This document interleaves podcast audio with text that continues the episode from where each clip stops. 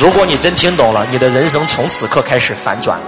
今天你遇到了一场车祸，啪，腿都给你撞折了，好事坏事？好事，哎，不要笑没把啊！我撞死。哎，不要笑啊！你今天出了车祸，把腿撞折了，告诉我这件事是好事还是坏事？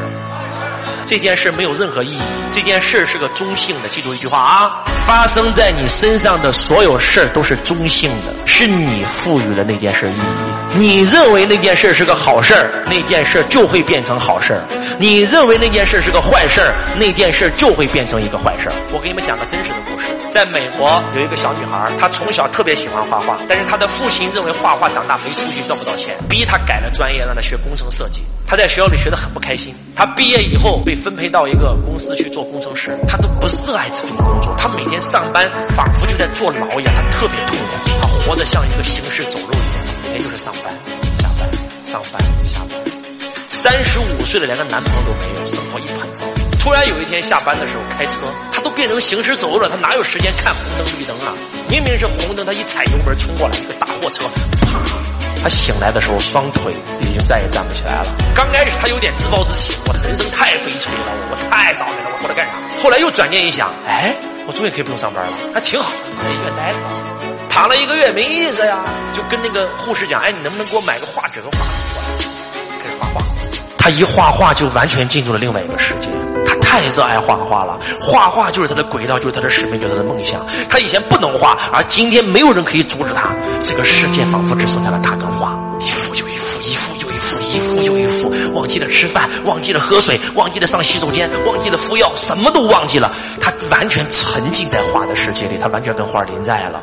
一年时间一划就划过去，他在医院待了一年。医生无数次催他出院，你可以出院了。他不想出院，你知道为什么吗？因为医院的床单是白的，医院所有人穿的衣服都是白的，他认为医院就是一个天生的画布。终于，他就要出院了。他爸爸说：“女儿，是爸爸对不起你，我实现你一个梦想。你说你想要什么？”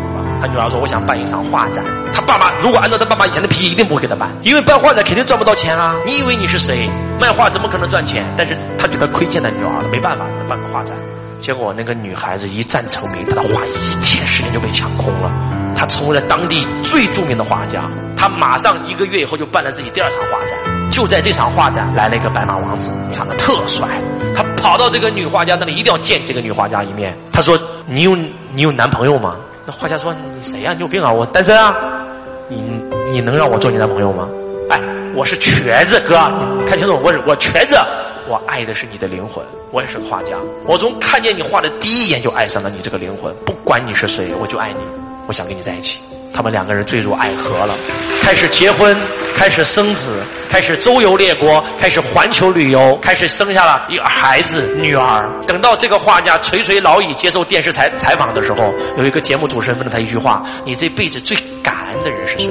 他说：“我这辈子最感恩的就是开货车把我撞折的那个人。”如果没有他，我绝对碰不到我现在的老公，我绝对不可能成为画家。我现在肯定在父母的利诱下，还在一个工厂做工程师。我感谢那个把我双腿撞折的人，是他改变了我人生轨迹，让我的人生得以翻转。给大家输入几个非常关键的信念系统。如果你们能够把这几句信念系统真的构建到自己的生命当中，从此以后你会发现，这个世界上没有事能够难到你了。来写上第一句话：凡事发生必有其目的，并且一定有助于我。来第二句：没有得到想要的，即将得到更好的。上帝是公平的。当他帮你关上一扇窗的时候，一定会帮你打开一扇门。真的，不要悲伤，你失去的任何东西都会以另一种形式回来。没有一块镜子还能够恢复成铁，没有一块面包能变回麦子，没有一粒成熟的葡萄再度回青涩的果实。让自己成熟，然后不再变成一个更糟的自己，成为那束光。